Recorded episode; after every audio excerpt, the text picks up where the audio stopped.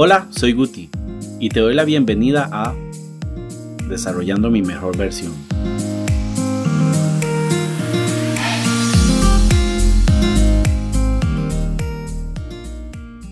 Ya por espacio de 15 años he desarrollado una hermosa profesión como es la psicología. Y la verdad es que mi único interés es aportar valor a otros. En esta ocasión doy inicio a una serie acerca de la resiliencia la verdad he estado buscando en libros, videos y escuchando a muchas personas. Y lo que quiero es darte un concepto balanceado de este término. En la actualidad han pasado acontecimientos muy muy importantes. En los últimos años el mundo se ha comportado con diferentes tipos de eventualidades como terrorismo, guerras, recesiones económicas y la actual pandemia inclusive. Esto implica que el entender la resiliencia sea más urgente que nunca. Cuando hablamos de resiliencia tenemos que hablar de momentos difíciles. Y cuando me he fijado en momentos difíciles de diferentes instituciones o personas, me surgen algunas preguntas. ¿Por qué algunas personas se hunden en los momentos de crisis? ¿Y qué hace que otras solo caigan y vuelvan a levantarse con más fuerza? Un experimentado gerente general decía que la resiliencia se adquiere solo después de hechos concretos difíciles y ahí te das cuenta si tienes resiliencia o no. Más que la educación, la experiencia o la preparación, el nivel de resiliencia de una persona es lo que determina quién triunfa y quién fracasa. Esto es así en las Olimpiadas, en las salas de juntas o en el consultorio donde están dando tratamiento para el cáncer. Un buen número de evidencias empíricas, procedente tanto de los niños y de los sobrevivientes a campos de concentración o de negocios que renacen de las cenizas, sugiere que la resiliencia se puede aprender. Otros psicólogos afirman que las personas desafortunadas desarrollan las habilidades asociadas a la resiliencia más fácilmente que aquellas que disfrutan de unas circunstancias ventajosas. Por ejemplo, Norman Garmesy, profesor de la Universidad de Minnesota en Minneapolis, inició una investigación académica sobre la resiliencia hace unos 40 años. Esto después de estudiar que muchos hijos de padres esquizofrénicos no sufrían ninguna enfermedad mental a pesar de haberse criado en ese ambiente. Garmesy concluyó que existía cierta forma de resiliencia que desempeñaba una función en la salud mental de las personas, mucho más importante de lo que se pensaba.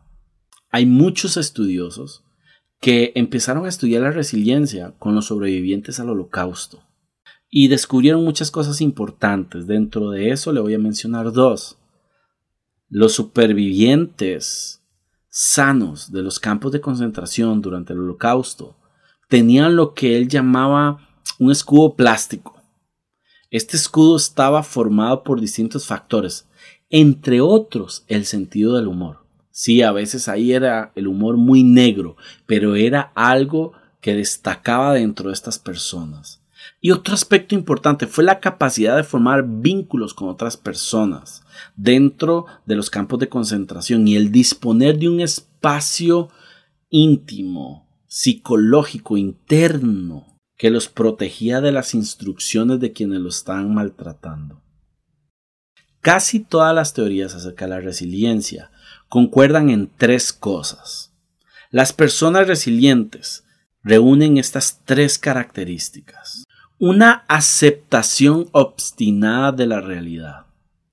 Número dos, la profunda convicción de que la vida tiene un sentido. Esto quiere decir que a pesar de lo difícil que estaban viviendo, tenían que ponerle un sentido a esa situación. Y número tres, una habilidad increíble de improvisar. Para poder hablar de la resiliencia, desde un mejor fundamento, necesito darle algunos conceptos de esta.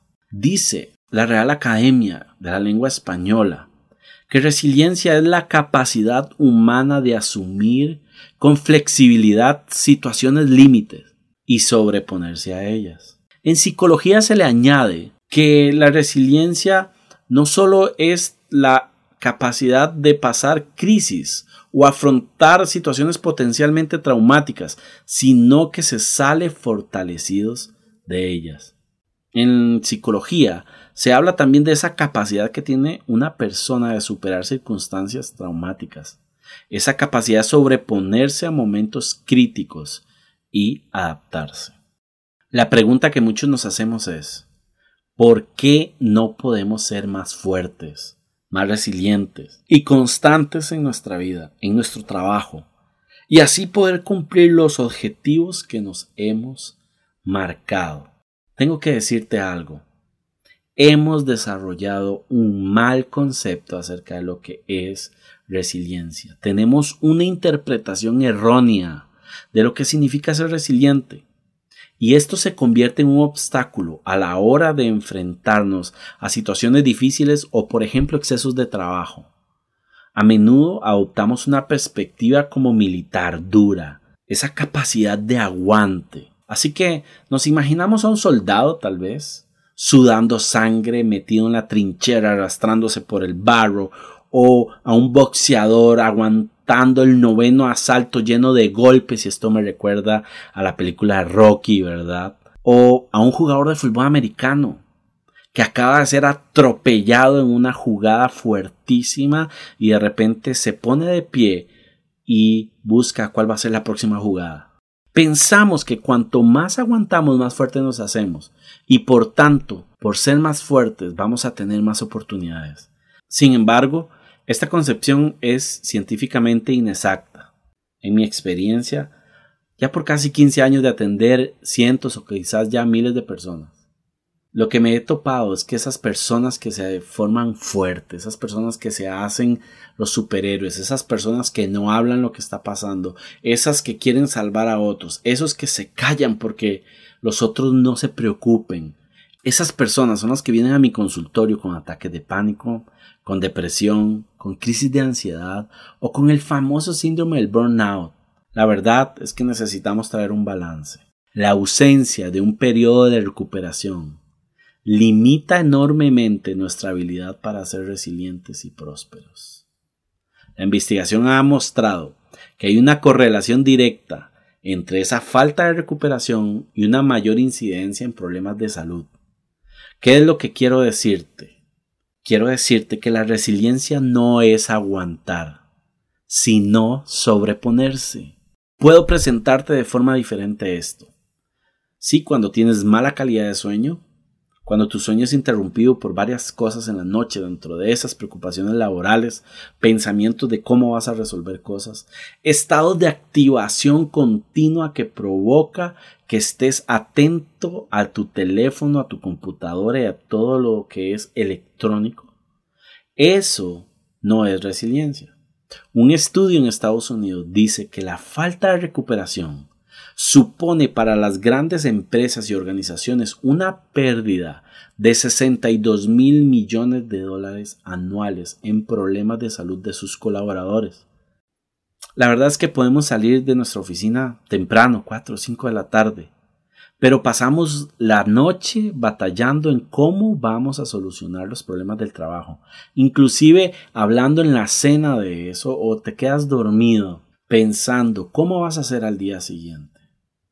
Se ha encontrado un aspecto muy importante en esto, que no ha colaborado con la mejor resiliencia. Y esto tiene que ver con la adicción al trabajo. Hay un estudio en Noruega que dice que el 7,8% de los trabajadores de este país se convirtieron en adictos al trabajo. Es un porcentaje muy, muy alto. Algo muy importante analizar acerca de la adicción al trabajo, las horas que están invirtiendo las personas en su trabajo como principal prioridad de vida, es que la tecnología ha ayudado a extender las horas laborales. Tienes tu laptop, tienes tu teléfono inteligente y esto hace que puedas llevarte tu trabajo a la casa cuando debería de ser este un ambiente controlado, un ambiente para descansar, un ambiente para encontrar paz y descanso, es necesario que nosotros aprendamos a usar la tecnología de forma correcta para poder ser más resilientes. Para poder hablar de la adicción al trabajo tenemos que definirlo. Varios científicos definen la adicción al trabajo como estar excesivamente preocupado por el trabajo, con un impulso irrefrenable hacia él, y dedicándole tanto tiempo y esfuerzo que otros aspectos de tu vida se van viendo deteriorados. Otros aspectos como el rol que tienes como pareja, el rol que tienes como papá, como hijo, tu economía, tus finanzas, y no hablemos de la salud física y emocional. ¿De dónde proviene entonces este concepto equivocado de resiliencia? Por supuesto desde la niñez. Las ideas equivocadas sobre la resiliencia a menudo se alimentan desde una temprana edad. Los padres que tratan de enseñarle resiliencia a sus hijos a veces lo hacen mal porque lo que hacen es felicitar a ese hijo que se queda hasta las 3, 4 de la mañana para terminar un proyecto de ciencias o un trabajo final. Y en realidad esto es una distorsión de la idea sana de resiliencia. Un niño resiliente o un joven resiliente es un niño o joven descansado. Lo que hacemos cuando felicitamos estos sobreesfuerzos es reforzar la desorganización del tiempo y premiamos el cansancio. Lo premiamos como algo bueno, como algo de valiente, de fuertes. El exceso de trabajo y el agotamiento son lo opuesto de resiliencia. Los malos hábitos que aprendemos de jóvenes se van incrementando y no dudes que a la hora de entrar a la fuerza laboral esto se dispara aún más.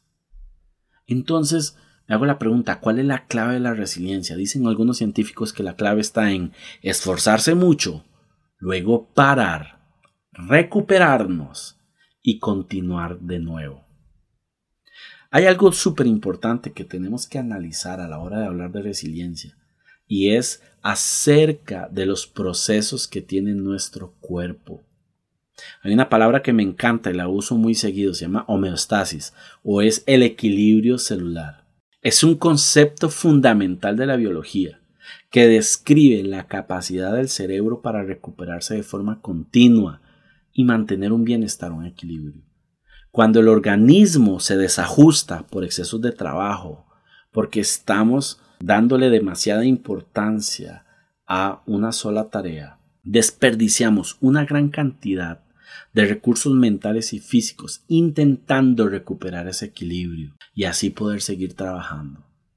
Si dedicamos demasiado tiempo a rendir con intensidad, vamos a necesitar mucho más tiempo para recuperarnos y evitar el riesgo de estar agotados. Recordemos algo, cuando estamos agotados o cuando entramos en etapas fuertes de ansiedad y de estrés, lo que está funcionando es nuestro cerebro reptiliano, o sea, esos instintos más básicos como huir o defendernos. Y en ese momento se ve alterado todo lo que tiene que ver con creatividad, con búsqueda de nuevas ideas.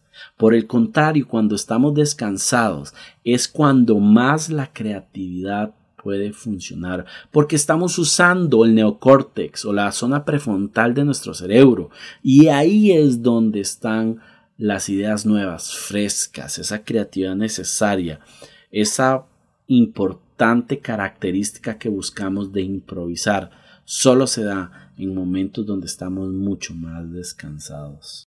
Cuanto más nos desequilibramos por el exceso de trabajo, el exceso de alguna actividad, más valor cobra o tienen las actividades que nos permiten recuperar un estado de equilibrio. El valor de un periodo de recuperación aumenta cuanto más tarea tenemos por hacer. A todos nos ha pasado que de repente estamos tirados en la cama, decidimos sacar un día para estar ocho horas tirados, pero de repente pasa ese día y al otro día despiertas y te sientes agotado. La razón es que descanso y recuperación no son lo mismo. Parar no equivale a recuperarse.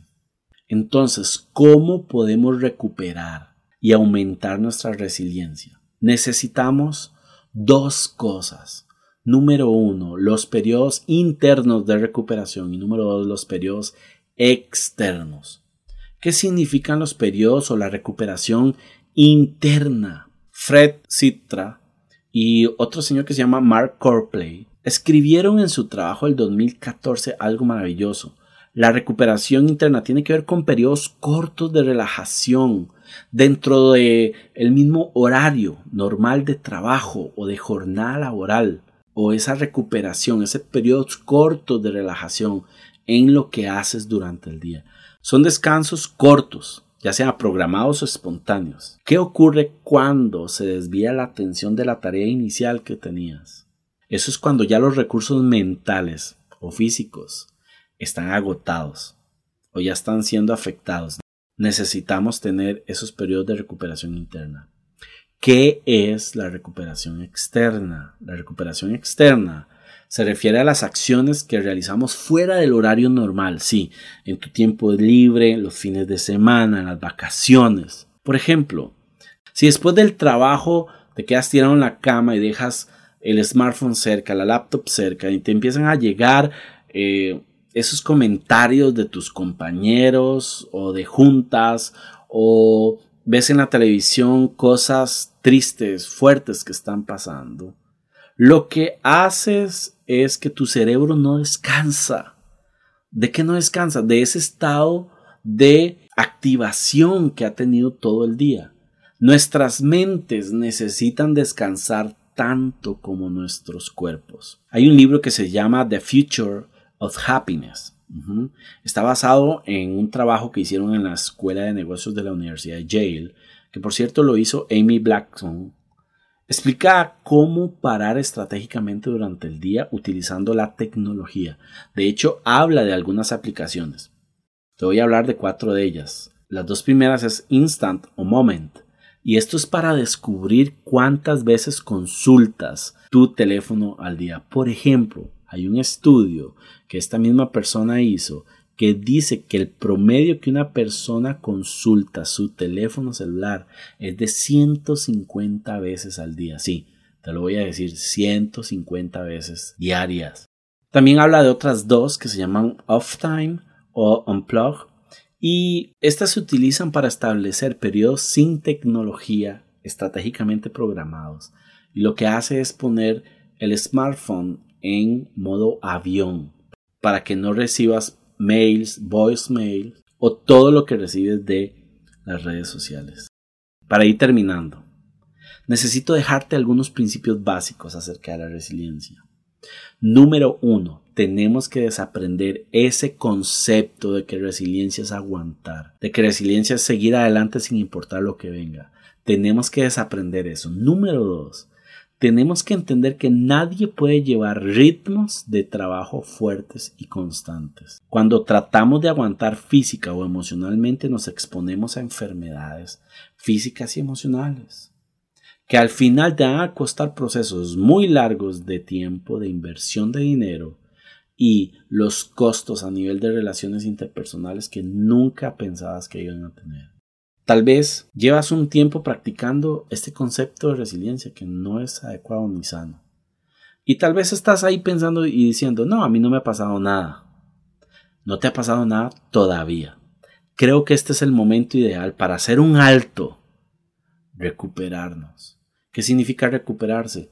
Tal vez necesitas sentarte a pensar intencionalmente en esos tiempos de recuperación interna y de recuperación externa para poder seguir adelante en esos objetivos que te has puesto. Es un tiempo para frenar y plantearte estratégicamente todo lo que estás haciendo como estilo de vida.